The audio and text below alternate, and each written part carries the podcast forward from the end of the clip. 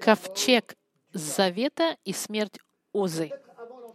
До того, как мы начнем наш текст сегодня, и как вы знаете, это четвертое послание в этой серии посланий, которое у нас есть на жизнь Давида. Чтобы пересмотреть быстро, Давид находится в Иерусалиме. Помните, что он был избран Богом как новый царь через пророка Самуила. Он стал национальным героем, особенно после его победы над Голиафом. Помните историю? Но очень быстро после этой истории царь Саул начинает гонение на Давида, потому что он ревнует успеху Давида. Саул умирает на, на поле сражения, и Давид становится царем и обосновывается в Иерусалиме. Мы знаем также, что войны с филистимлянами немножко уже подзакончились, и Давид сейчас может повернуть свое внимание на другие важные вещи, особенно на установление центра прославления в Иерусалиме. И чтобы это сделать, он решает привести ковчег Завета в Иерусалим. Нужно знать, что прославление, публичное прославление Бога в Израиле было в тот момент катастрофическое. Ковчег Завета, я вам покажу фотографию, это своего рода коробка, я вам объясню. Ковчег Завета был захвачен филистимлянами, которые были постоянными врагами Израиля, в то время как Или был судьей в Израиле. Потом из-за всех несчастий, которые э, ковчег принес этому народу, они вернули его еврейскому народу, израильскому, и, и поставили его в городе э, Кириад Жирабим,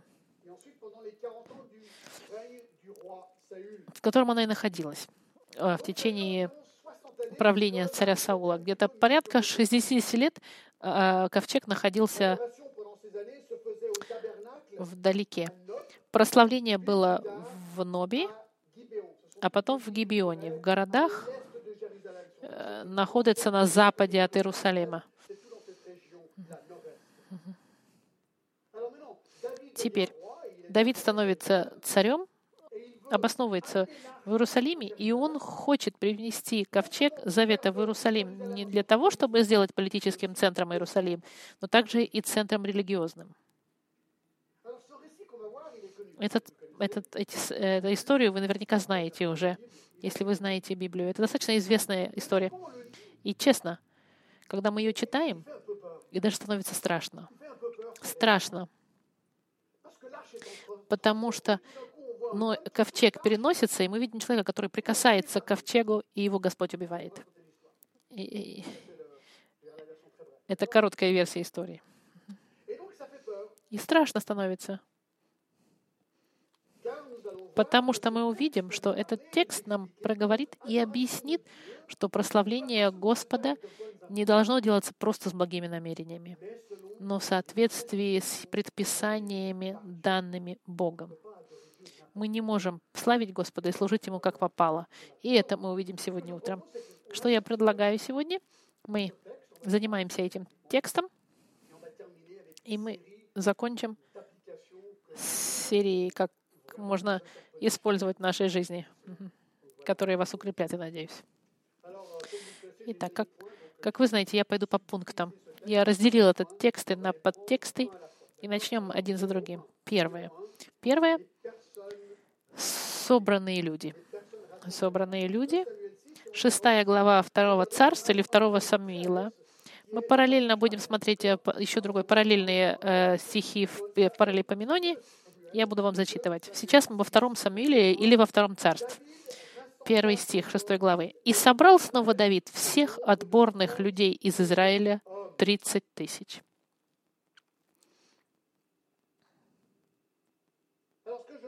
Что интересно, мне кажется, что Давид решает привести ковчег в Иерусалим и собирает всю элиту всех отборных людей Израиля.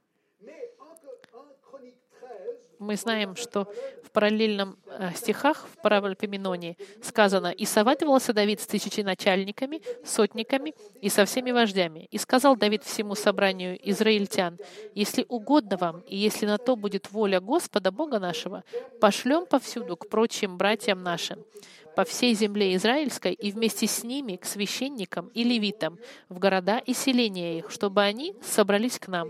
И перенесем к себе ковчег Бога нашего, потому что в дни Саула мы не обращались к нему.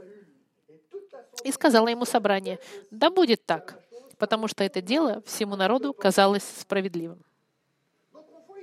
Мы видим, что царь Давид в Иерусалиме, но он делает как бы генеральное собрание, чтобы проверить, если момент пришел, чтобы принести наконец-то ковчег в Иерусалим.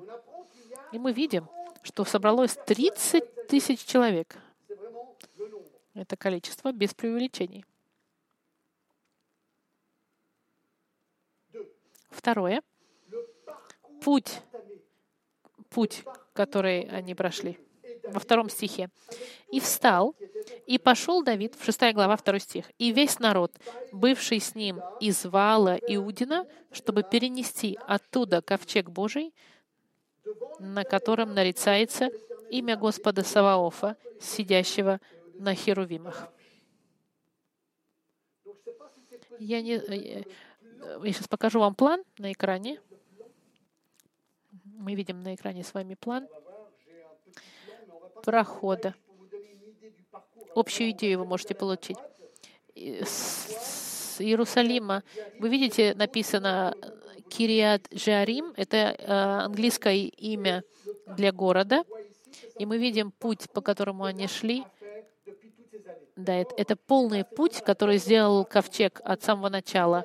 И последний этап из вот этого города ближе к Иерусалиму, Кириат Джарим, они берут его в Иерусалим через горы. Угу. И третий пункт — объект, который переносили. Фотографию, которую я вам покажу на экране, обратите внимание. Давайте посмотрим, что же это за ковчег такой. Называется ковчег Божий или ковчег Завета. Я возвращаюсь во второй стих. Давид и весь народ, бывший с ним, из Вала Иудина, чтобы перенести оттуда ковчег Божий на котором нарицается имя Господа Саваофа, сидящего на херувимах.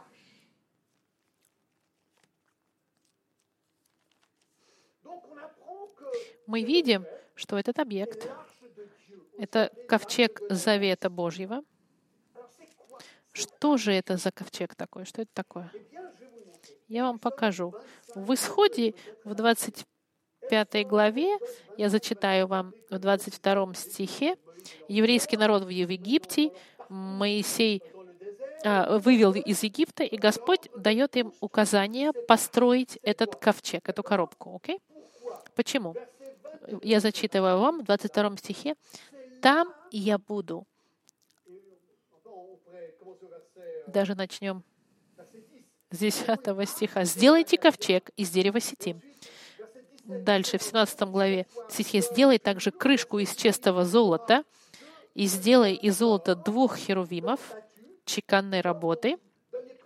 Как вы смотрите, видите, мы видим, что ковчег сделан из золота, и мы видим два херувима с крыльями. И посмотрите, и в 22 стихе сказано, «Там, Господь говорит, там я буду открываться тебе и говорить с тобой, над крышкой, пос... Стоп. над крышкой посреди двух херувимов, которые над ковчегом откровения, обо всем, что не буду заповедовать через тебя сынам Израиля. Мы узнаем, просто, друзья мои, что Бог выбрал это место над крышкой ковчега, вы видите немножко как бы свет между этими двумя крыльями. И это показывает именно то, что говорит текст. Именно в этом месте Бог говорил с народом. Именно там Он избрал показываться, чтобы говорить народу. Это очень четкое место, которое Господь предназначил. Очень много мест об этом говорит о конкретном месте, много раз. Ковчег, друзья мои, очень важен, потому что он был гораздо больше, чем символом. Он был самим присутствием Бога. Она показывала власть Бога в Израиле. Например, в Иисусе Новине, если вы помните эту историю, когда еврейский народ пришел, и они становятся, стоят перед Иерихоном. И Бог им сказал, помните, как сказал им взять этот город? Они взяли ковчег, и вот ковчег Завета Господа всей земли пойдет пред вами через Иордан. И семь дней вы будете ходить. Они ходили несколько кругов, делали вокруг, вокруг города, и на седьмой день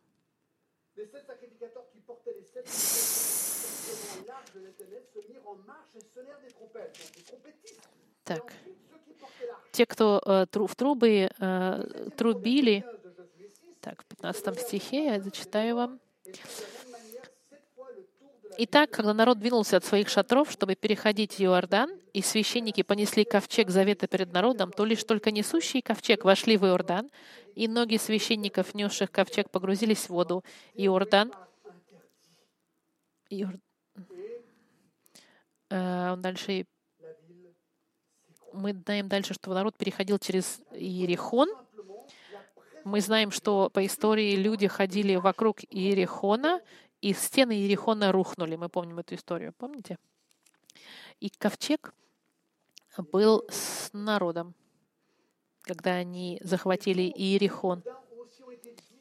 И воды Иерихона разделились, мы знаем. В 16 стихе вода, текущая сверху, остановилась и стала стеной на весьма большом расстоянии до города Адама, который после Цартана, и тягущая в море равнины, в море соленое, ушла и иссякла. И народ переходил против Ерихонна, священники же, несшие ковчег завета Господнего, Господнего, стояли на суше среди Иордана твердой ногой. Все из сыны Израилевы переходили по суше, доколе весь народ не перешел через Иордан. Он начал чуть раньше зачитывать, но я вам зачитала уже эти предыдущие строки. Мы видим, что люди прошли через Ерехон по сухой земле. Мы в очередной раз, они подходят к воде, они берут ковчег, священники касаются ногами, которые несут э, ковчег э, реку, реку, и воды расступаются, потому что Бог избрал проявлять себя в этом месте между двумя херувимами. Почему этот ковчег? Что же было внутри этого ковчега? Было несколько объектов внутри. Если вы помните, э, хороший вопрос для воскресной школы. Какие были объекты в ковчеге? Первое был горшок с манной. Помните манна в 16 главе Исхода? Манна, она была как напоминание о том, что Господь снабжал в течение 40 лет еврейский народ в пустыне. Это было напоминание о том, что народ был снабжаем Господом, но при всем при этом он возмущался. Потом дальше там был посох цветущий Аарона. Почему?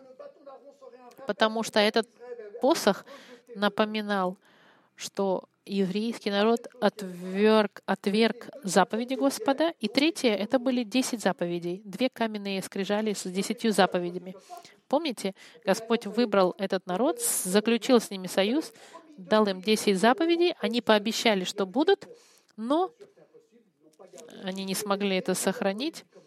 Они все время нарушали десять заповедей, и эти десять заповедей из камня, они были напоминанием о непослушании народа. Интересно, почему эти три объекта в Ноевом ковчеге, и Бог сверху показывает себя? Потому что эти три объекта были выбраны народом как напоминание о грехе человека. И в этом была суть. И таким образом, видя этот ковчег, люди бы все время напоминали себе о том, как Господь снабдил их оплатой за грехи. Когда они видели херувимов, через прикрытие они видели... Господь, Господь, когда смотрел, Он видел эти объекты и вспоминал о грехе человека. Почему это называется крышка искупительная? А я сейчас вам покажу, что же это такое.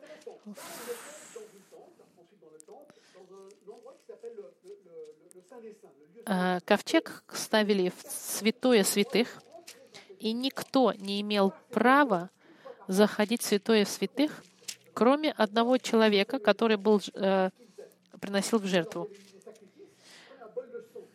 Были приношения жертв за весь народ. И священники заходили в тент, который был э, огражден, и внутри, в самом центре тента находился ковчег, и называлось это «Святое святых». Они заходили с кровью животных и как бы э, кропили кровью повсюду. Раз в год они это делали. Почему? Почему делать такие странные вещи? Бог видит грех человека, и мы помним, что оплата за грех — это смерть. Человек заслуживает быть убитым и заключен на вечность в ад за его грех. Но Бог нас так любит и любит свой народ, и постоянно об этом говорит. И Он сказал, жертва, которая должна быть твоя, я заменю ее животным. Поэтому, когда я вижу кровь животных, я буду знать, что это не ты умер, но, твое, но твоя замена — животное. А ты будешь свободен от греха. Проблема приходилась, заключалась в том, что они делали это год за годом. И они поняли, что кровь овцов не может оплатить за человека. И все это направляло куда? Как э, к Сыну Господа, который был совершенной жертвой, который заплатил за грехи всех людей, верующих в Него. Все это направляло на то, что Господь снабдит прощение за грех. Искупительная жертва. И именно там было возможно общаться с Господом через э, кровь жертвы. Интересно, что в римлянах в третьей главе, в 25 стихе, говоря об Иисусе, сказано, которого Бог предложил в жертву умилостивления в крови Его через веру для показания праведности Его в прощении грехов, соделанных прежде. Потому что Господь таким образом показывает свое правосудие через Христа, потому что Он не наказывал за многочисленные грехи, но один раз за всех наказал в Своем Сыне во Христе, который, через которого идет настоящее прощение грехов. Это была техническая часть. Нужно было понять смысл ковчега. Но и в ковчег, э, ковчег Завета равноцелен присутствию Бога для еврейского народа. Возвращаемся в наш текст. Мы видели с вами собранные люди, путь ковчега, объект, который мы переводили. Четвертое. Интересно, мы посмотрим используемый метод. В течение 60 лет этот ковчег находился в тенте в городе, в отдаленном. Потом они решили перенести его. Перенести его. Третий стих, шестой главы. «И поставили ковчег Божий на новую колесницу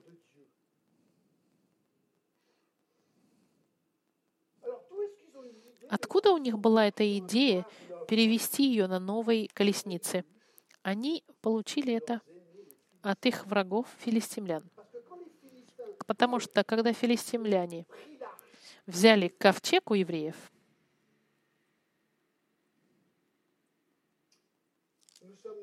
мы Я сейчас зачитаю вам в первом царстве, в шестой главе.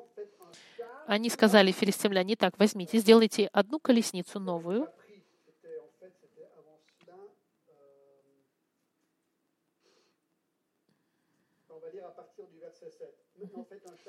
Возьмите, сделайте одну колесницу новую, и возьмите двух первородивших коров, на которых не было ерма, и впрягите коров в колесницу, и телят, а телят их отведите домой. И возьмите колесницу Господень, и поставьте ее на колесницу. Они сейчас пытаются вернуть колесницу в Израиль.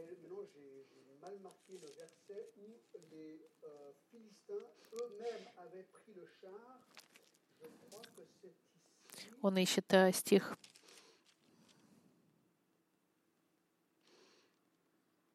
В котором филистимляне забрали, сами сделали э, новую колесницу.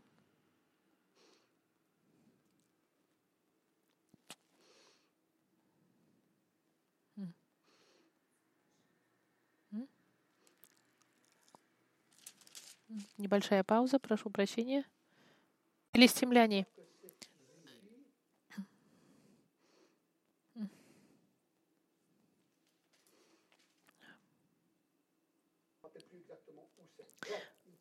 филистимляне. Ковчег Завета ставят на колесницу и отправляют его к евреям из-за уважения, не поняв. А, и Давида, э, они совершили большую ошибку, используя тоже новую колесницу. Пятое. Ответственные. Мы с вами в шестой главе второго царства или второго Самуила, в третьем стихе ковчег Божий на новую колесницу и вывезли его из дома Аминад... Аминадава, что на холме. Сыновья же Аминадава, Оза и Ахио, вели новую колесницу. Мы видим, что два человека, Оза и Ахио, это сыновья Аминадава, они вели эту новую колесницу. Они как бы были ответственны вести этот ковчег.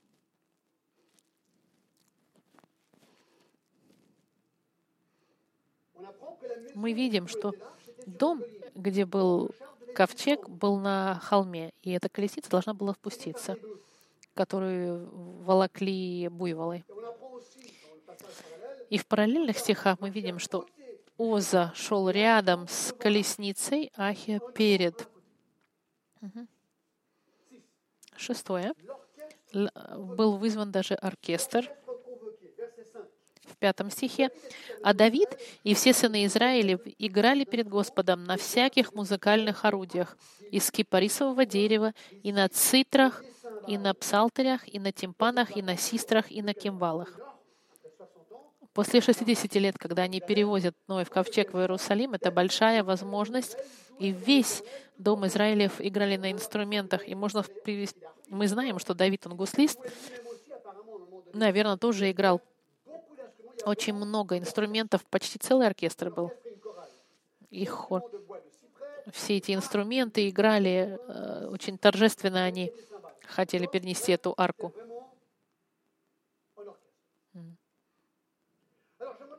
Я бы хотел обратить внимание, у них мотивы достаточно хорошие. Они пришли прославить Господа, они бы счастливы перевести этот ковчег они прославляли перед Господом, и мотивация у них была чистая и правильная. Они были в радости.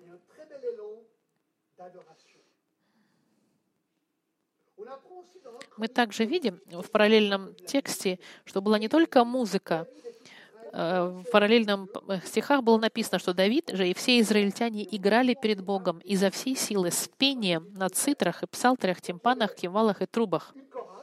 Был хор, оркестр был, были люди, которые кричали от радости. И даже, в общем, был большой праздник. И все это перед Господом, перед этим ковчегом. Седьмое. Избежание э, неприятностей. В шестом стихе мы с вами. И когда дошли до гумна Нахона, Оза простер руку свою к ковчегу Божьему и взялся за него, что, ибо валы наклонили его. Послушайте, праздник идет, да? Все счастливы, все поют, играют, здорово идет ковчег, можно сказать. И вдруг он немножко наклонился. И так создалось впечатление, что она вот, вот упадет. В месте, которое называется Гумна Нахона. Навсегда они вспомни, запомнили это место. Валы немножко наклонили ковчег, и она могла бы упасть. Вот просто представьте себе эту картину. Это же Ноев, э, ковчега Завета, простите. Это символ присутствия самого Бога. И вдруг он бы упал. Это была очень сложная, неприятная ситуация. Если бы вы были Оза, и вы были бы рядом с ковчегом, и увидите, что он вот-вот нападает, вы, конечно, что делаете? Вы ставите руки, чтобы он не упал. И это, в принципе, кажется правильно. Правильно хочется, чтобы не упал ковчег. Но на самом деле все не так. Это правда, что ковчег, он не такой большой, где-то полтора метра длиной и 30 шириной. Человек мог бы придержать этот ковчег. Это не было не невозможно. И он пытается избежать падения ковчега. Но это приводит к восьмому пункту. Гнев Божий проявлен. В седьмом стихе. «Но Господь прогневался на Озу, и поразил его Бог там же за дерзновение, и умер он там, у ковчега Божьего. И этот стих, друзья мои, который заставляет вас бояться. Стих, который, который сложно понять после первого чтения. Он касается ковчегу, и мы видим, что гнев Божий возгорелся против Озы, и он его поразил на месте прям. Мгновенно он умер упал. И в седьмом стихе это очень четко. Из-за его дерзновения Оза провинился перед Богом, он не должен был трогать ковчег. И причем та ошибка его заслужила у Господа смерти. Бог, как мы не знаем, конечно, он был, как он, как это произошло. Сколько людей? Представьте, 30 тысяч человек сейчас, и все глаза смотрят на ковчег. Они не видели 60 лет ковчег. Все смотрят на то, что происходит, и вдруг мгновенно, оп, Оза умирает. Для Господа это необычно вещи такие делать? Нет. Почему? Мы помните историю про Мириам, которую Господь наказал э, проказой Корей в 16 главе чисел, который восстал против народа, и через землетрясение и в огонь был, он погиб, так Господь его наказал. В Левитах, в 10 главе, Надаб и Абиуль, помните, два священника, они принесли огонь, который Господь им говорил не приносить, и огонь их пожрал мгновенно. Даже в Новом Завете мы знаем с вами историю. В церкви была пара Ананиас и Сапфира в Деяниях 5 главе. Они, у них были деньги, они продали кое-что, но они решили, они решили дать меньше, чем хотели, обманули, и в итоге Ананиас, почему Господь наполнил твое сердце, чтобы ты обманул э, против, согрешил против Духа Святого поле? Не было ли твоим? Ты не был обязан продавать это поле, а после того, как оно было продано, цена не была бы в твоей власти. Как мог бы ты согрешить в сердце твоем и, и согрешить? Не, Богу, не, не людям ты соврал, но Богу. И Ананиас, услышав эти слова, упал и спустил последнее дыхание в церкви. И большой страх охватил собрание. Послушайте, если Бог сегодня бы кого-то убил утром в церкви, было бы, наверное, страшновато, вы бы сказали во время приношения денег. Представляете, кто-нибудь умер, огонь на кого-нибудь не зашел бы, как бы вы отреагировали? Внимание, вы бы тогда подумали, это было бы тогда завтра в новостях. И я думаю, что было бы сказано, осторожно, в этой церкви люди умирают во время приношения денег. То же произошло в церкви в Иерусалиме. Все, что я хочу вам сказать, что это не необычно для Бога таким образом действовать. Иногда Он драконовые меры использует и мгновенно убивает людей. Почему? Почему наш друг Оза умер? Здесь три ошибки. Три ошибки. Первая в 15 главе. В 15 главе Паралипоменона мы видим, когда Давид пересмотрел все факты и пришел к заключению, никто не должен носить ковчега Божьего, кроме левитов, потому что Уза, он не был левитом. Во-вторых,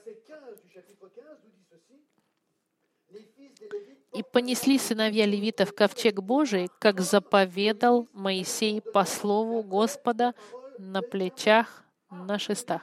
Потому что что Бог сказал в отношении, как переносить ковчег? А оказывается, нужно, чтобы только левиты несли на плечах. И мы знаем, что в числах, когда сказал Господь Моисею и Аарону, говоря, «Исчисли сынов Каафовых из сынов Левия по родам их, по семействам их». Он дал их предписание, когда при остановлении в путь стана Аарон и сыновья его покроют все святилище и все вещи святилища, тогда сыны Каафа подойдут, чтобы нести, но не должны они казаться святилища, чтобы не умереть.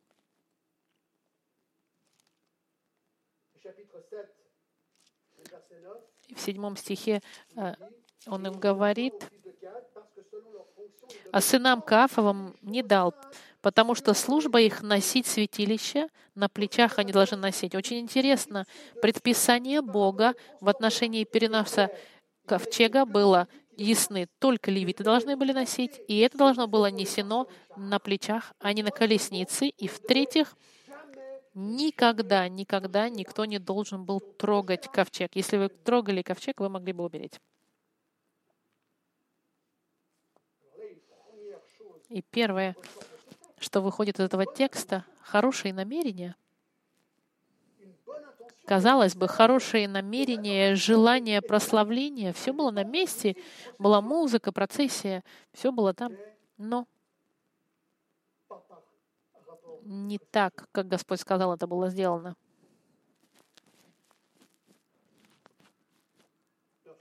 Девятое. Печаль Давида, беспокойство. Мы опять в нашем тексте, в восьмом стихе. «И опечалился Давид, что Господь поразил Озу». Он понял, что это Бог его ударил. Понятно, что это был не сердечный приступ, они видели, что это Бог его поразил. Место это и до ныне называется поражение Озы. Бог разгневался, и теперь Давид тоже рассердился. Но гнев Давида это поменьше, чем Божий. Десятое. Страх Давид. И дальше. Девятый стих. «И устрашился Давид в тот день Господа и сказал, как войти, войти ко мне ковчегу Господнему?» Давид испугался. Знаете, сегодня мы слышим о том, что Бог — это Бог, это любовь, и это правда. Бог нас так любил, что Он отдал Своего единого Сына, чтобы кто в Него поверил, не умер, но имел жизнь вечную. Он настолько нас любил, что принял в жертву Своего Сына. Почему? Потому что оплата за грех — это смерть. Ад Вечное разделение в наказании от Бога — это библейская доктрина. Господь, Он святой, Он не может позволить, чтобы грех был в Его присутствии. Будучи любовью, Господь нам дал предписание, как приблизиться к Нему, но при этом Он остается Бог святой, который должен наказать грех. Мы либо мы сами платим за свои грехи, либо мы полагаемся на Христа. Видите, Господь, будучи любовью, Он при этом святой, должен наказывать. План Б, который они приняли в 10 стихе, «И не захотел Давид вести ковчег Господень к себе в город Давидов, а обратил его в дом Авидара Гефянина». И Давид сказал, оп, мне страшновато, но-ка не будем вести в Иерусалим, подождем. И что интересно, как они его довезли до Видара, на, на колеснице ли, или они поменяли уже транспорт, я не знаю. В одиннадцатом стихе «И остался ковчег Господень в доме Авидара Гефиане три месяца, и благословил Господь Авидара и весь дом его». Интересно, куда идет ковчег? Мы видим, Господь благословляет это место. Это место связано с присутствием Господа.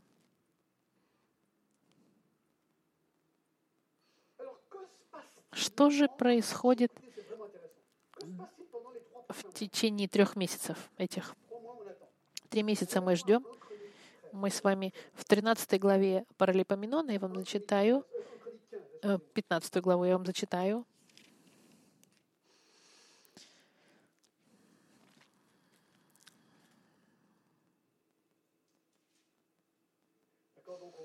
Мы видим историю, что и остав...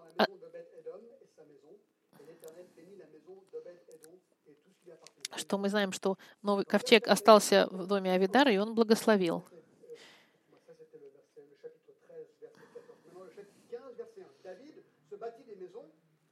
И не довез Давид ковчег к себе, в город Давидов, а обратил его к дому Авидара Гефянина. И оставался ковчег Божий у Видара в доме три месяца, и благословил Господь дом Авидара и все, что у него. И что произошло дальше? И построил он себе дом в городе Давидова, и приготовил место для ковчега Божьего, и устроил для него скинию. Тогда сказал Давид, никто не должен носить ковчега Божьего, кроме левитов, потому что их избрал Господь на то, чтобы носить ковчег Божий и служить ему вовеки. Мы видим, что Давид понял, что нужны только левиты. Дальше он собирает народ, освещает всех и говорит им, вы, начальники родов левитских, осветитесь сами и братья ваши, и принесите ковчег Господа Бога Израилева. Он им говорит, те, кто... Три месяца до этого последний, кто нес ковчег, умер. Теперь он им говорит, ты, вы будешь следующий нести. Думаете ли вы, что ваша перспектива будет немножко отличаться мгновенно? Становится страшно, Господь, я буду очень освящен. Я все сделаю правильно. С одной стороны, ты несешь ковчег, а с другой стороны, смотришь по схеме, правильно ли ты поступаешь. Ибо как прежде не вы это делали, то Господь Бог наш поразил нас за то, что мы не взыскали Его как должно. Мы видим, что Давид вернулся к себе, начал читать закон, чтобы посмотреть, как он должен был сделать. Уже хорошо. И осветились священники и левиты для того, чтобы нести ковчег Господа Бога Израилева. И понесли сыновья левитов ковчег Божий, как заповедал Моисей по слову Господа, на плечах, на шестах. Друзья мои, вот он принцип. Дисциплина. Дисциплина нас заставляет быть внимательными. Наказание нас заставляет быть внимательными ко Слову Господа.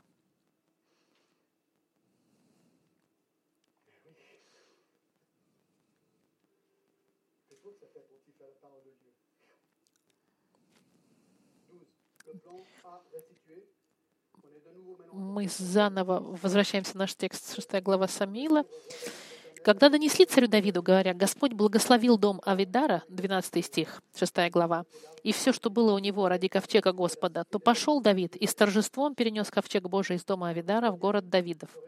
Он возвращается, радуется, и как они его перенесли, они несут в 13 стихе. «И когда несшие ковчег Господень проходили по шесть шагов, он приносил в жертву тельца и овна». Я думаю, что они так боялись, они брали ковчег, они делали шесть шагов, раз, два, три, четыре, пять, шесть, и ждали, смотрели, не произойдет ли чего. Все окей. Посмотрели, не было огня с небес, окей.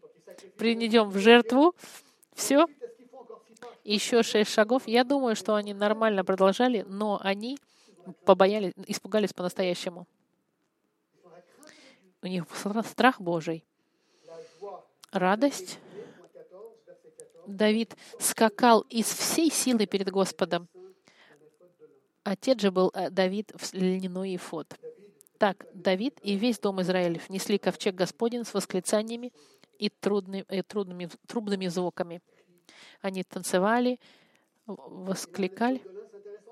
Интересно, что в параллельном В параллельном э, в истории сказано, что он был в Ефоде. Это специальная одежда сверху священников, и он еще был одет в весонную одежду.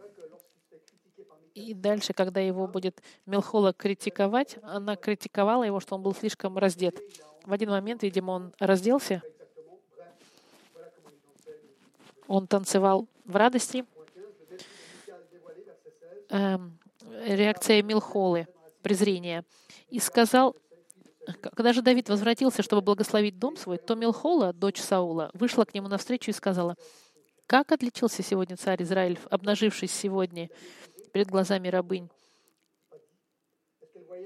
И презрела она его в своем сердце. Это в параллельном.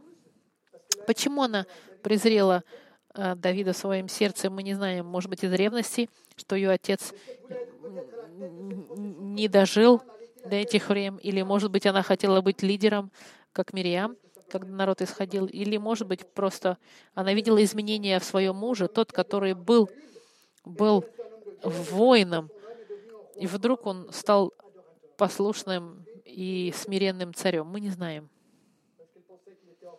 Думала, может быть, она была гордая, мы не знаем. Но что бы там ни было, и когда занесли и принесли ковчег Господень в 17 стихе и поставили его на своем месте посреди скинии, которую устроил для него Давид, и принес Давид всесожжение перед Господом и жертвы мирные он, 18 стих, когда Давид окончил приношение всесожжений и жертв мирных, то благословил он народ именем Господа Саваофа и раздал всему народу, всему множеству израильтян, как мужчинам, так и женщинам, по одному хлебу, по куску жареного мяса и по одной лепешке каждому. И пошел весь народ, каждый в свой дом. Мы видим, он был очень щедрый.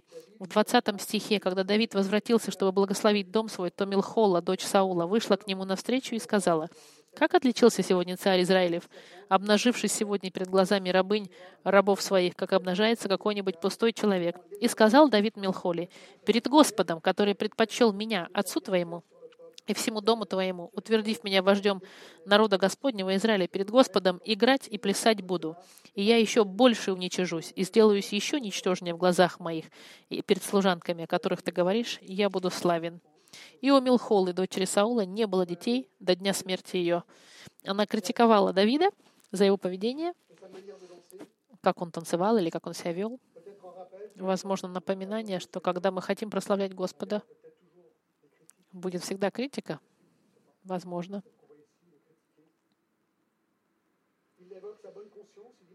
Он сказал, он сказал, Давид, что меня Господь предпочел твоему отцу, и даже твои слуги понимают это. Я думаю, проблема Милхолы, она не видела божественной перспективы на жизнь своего отца и что произошло.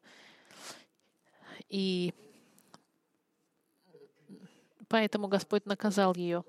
Она остается без детей. Безусловно, это наказание от Господа. Интересная история, правда? В заключении, что мы здесь узнаем? Что мы можем понять? Я вам... Есть несколько уроков. Первое. Первое.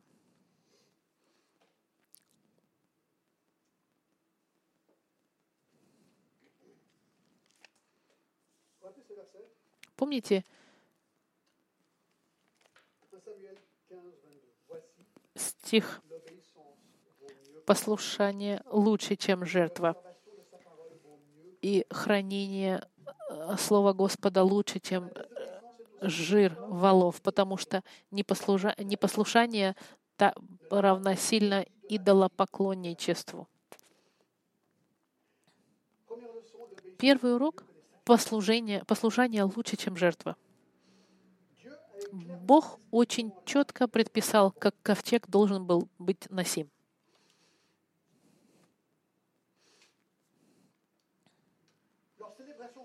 Их празднование было замечательное. И у них было все желание, музыка была, мотивация, все было на месте.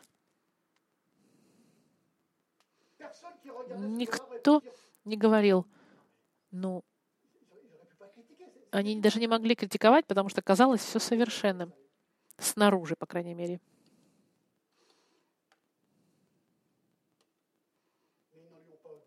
Но они это сделали не так, как Господь им сказал. Они должны были перенести ковчег левитами на специальных, через специальные кольца, они должны были продеть специальные э, деревянные палки и на плечах. Они знали историю Израиля в Ерехоне, в Иордании. Они несли ковчег на плечах. Были напоминания и директивы, и предписания. Не было никакого для них, на самом деле, объяснения. Они сказали, ну, может быть, Бог слишком чрезмер. Почему Он хочет, чтобы несли ковчег таким образом? В чем зло, если мы понесем его на тележке? Нужно понять, что манипуляция ковчегом была очень опасна. Я вам дам пример. Представьте, если ученые будут сегодня перевозить плутоний, из которого делаются атомные бомбы. Плутониум, он очень опасный. Мы должны, должен, он должен перевозиться очень аккуратно. И если это не делается, люди умирают. Наши атомные комиссии, у них очень четкие директивы, как перевозить субстанции химические, еще более серьезные, чем то, что Господь дал, как перевозить ковчег. И я рад, что есть специальные законы, как, как перевозят плутоний. Это хорошо, что есть специальный закон для перевозки опасных субстанций. Бог дал четкие директивы, потому что ковчег был опасен для людей. Это было присутствие Господа. Как они могли забыть это? И Давид, даже если сердце его было по Богу, мы видим, что даже человек с сердцем по Бога, который любит Господа, может ошибаться. И мы должны быть очень внимательными с нашим желанием мы должны сначала консультировать, что же Господь сказал нужно делать. Второе. Гнев проявленный — это очень, очень значительный. Посмотрите, весь из Израиль присутствовал, 30 тысяч человек собрались, и он избирает момент максимального внимания, чтобы судить Озу.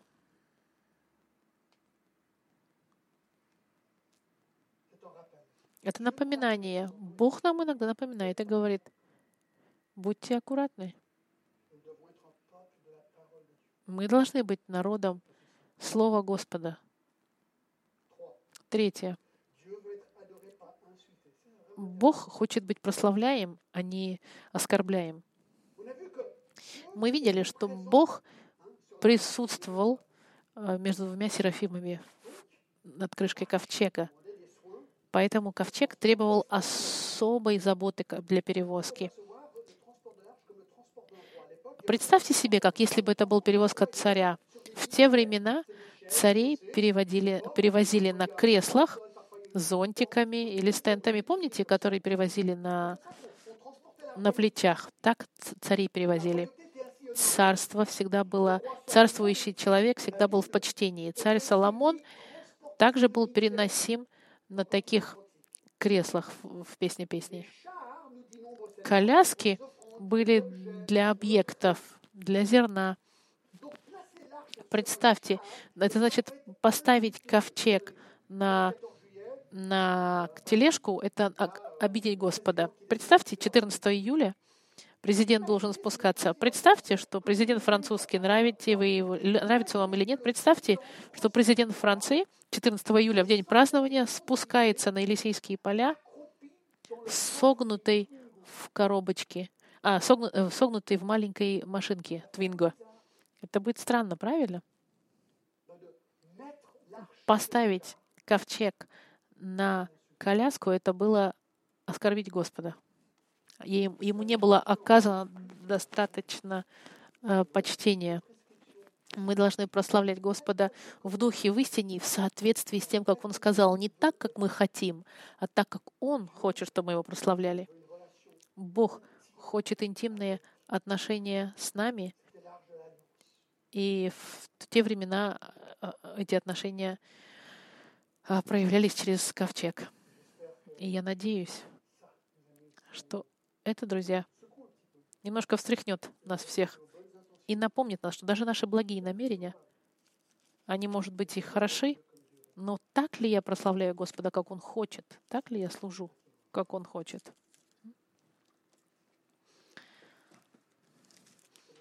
Помолимся. Спасибо, Господи, за напоминание, что когда мы в Твоем присутствии, Господь,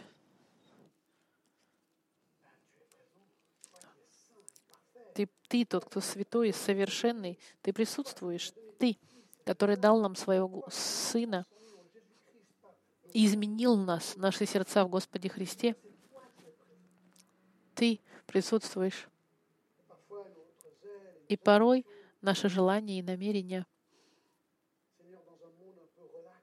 немножко в расслабленном нашем мире мы забываем, что ты должен быть прославляем в истине, в духе, но в соответствии с тем, как ты предписал. Я прошу тебя, прости нас, пожалуйста. Порой я чаще читаю свое сердце больше, чем твое, до того, как читаю Твое Слово. Господь.